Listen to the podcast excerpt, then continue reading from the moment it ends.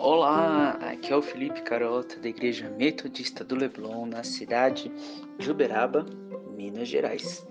E o tema do nosso áudio e da nossa conversa de hoje é Difícil de engolir. A Bíblia diz em João, capítulo 17, versículo 15: Não rogo que os tires do mundo, mas que os proteja do maligno. Parece difícil, mas muitas vezes os pais confundem correção com agressão. A disciplina dos filhos às vezes é algo difícil de engolir. A disciplina, com base bíblica, deve ser aplicada com amor. A Bíblia nos diz em Efésios que os pais não devem provocar a raiva em seus filhos. Toda disciplina aplicada com raiva, de maneira incoerente, agressiva ou sem razão, não produz aquilo que Hebreus 12, 11 espera da disciplina, um fruto pacífico de justiça. A palavra de Deus nos conta sobre a história de Eli, o mesmo homem que foi incumbido e escolhido pelo treinamento espiritual de Samuel, trouxe ira e juízo de Deus sobre a sua casa. Seus filhos fizeram algo que era detestável aos olhos do Senhor.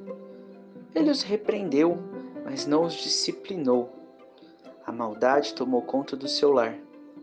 E por isso, os seus filhos faziam aquilo que era detestável e não se importavam com a lei do Senhor. A disciplina deve ser parte da vida da caminhada cristã. A Bíblia também nos diz em Provérbios 23, 13 e 14 que a vara da disciplina afasta a alma do seu filho do inferno. Não devemos confundir aqui a vara com espancamento, mas há uma relação muito clara de vara como um pastor que conduz as suas ovelhas a águas tranquilas e verdejantes. Em um mundo repleto de tentações do maligno, que você, pai, que você, mãe, possa, com a vara da justiça, apontar para a cabeça do seu filho a direção de águas tranquilas e verdejantes. Eu não peço que dos seus filhos sejam tirados do mundo, mas que estejam protegidos do maligno e das tentações. Que o Senhor seja com vocês, com cada pai, com cada filho, para instrução no caminho na justiça e na verdade. Que a graça e a paz do nosso Senhor Jesus Cristo esteja com todos nós. Meu nome é Ana Cristina. Eu sou do Ministério Leblon de Joelhos, da Igreja Metodista do Leblon, em Uberaba, Minas Gerais. E neste momento eu te convido a orar comigo e a meditar na palavra do Senhor que se encontra no livro de Lamentações, capítulo 3, versículo 21. Disso me recordarei no meu coração, por isso tenho esperança. As misericórdias do Senhor são a causa de não sermos consumidos, porque as misericórdias não têm fim. Novas são cada manhã, grande é a tua fidelidade. A minha porção é o Senhor diz a minha alma, portanto, esperarei nele. Amém. Temos o hábito de sempre estar esperando algo em nossa vida, e a nossa mente fica sempre na expectativa de coisas que ainda não aconteceram. E muitas das vezes, esses pensamentos, ao invés de trazer esperança ou sentimentos que haverá dias melhores em nossa vida, o que acontece é que temos pensamentos que nos trazem incertezas e desespero sobre o nosso futuro. Isso acontece quando nós temos a ilusão de acreditarmos que o nosso futuro depende de nós mesmos e caminhamos sozinhos, sem deixar que Deus nos conduza. Deus não nos deixará sozinhos precisamos aprender a confiar no Senhor. Temos que confiar e conhecer mais o nosso Pai, através da nossa fé, leitura da palavra e a oração. Muitas das nossas dúvidas vêm é porque não conhecemos verdadeiramente o nosso Deus. E se nós conhecermos, saberíamos que podemos sempre confiar nele.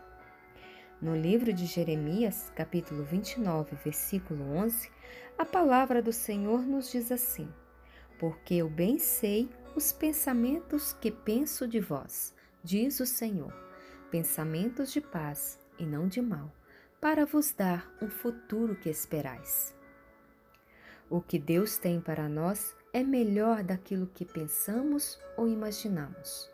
Temos que ter fé e confiar em seus planos para nós. No versículo 23 de Lamentações que acabamos de ler, a palavra do Senhor nos diz a respeito de esperarmos.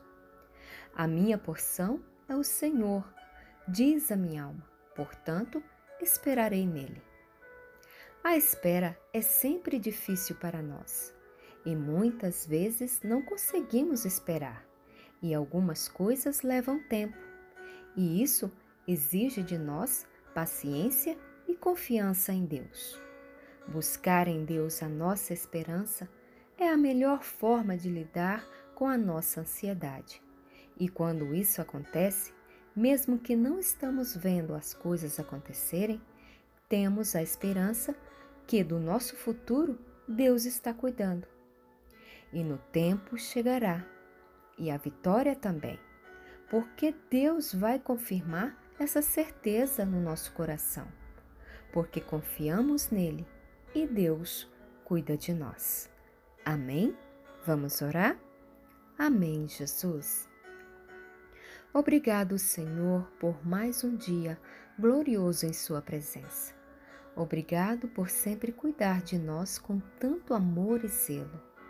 Ajude-nos a esperar no Senhor Tire de nós os pensamentos de derrota e sentimentos de fracassos. Confiamos em Ti, Jesus, e sabemos que és um Deus de misericórdia, e essa misericórdia se renova a cada manhã, e nós não estamos sozinhos. Ajude-nos a lembrar disso, porque em meio à ansiedade e luta, nós esquecemos desta verdade o Senhor cuida de nós. Aleluia! Obrigado, Senhor, porque os seus pensamentos para os seus filhos são melhores, pensamentos de paz e não de mal, para nos dar um futuro melhor.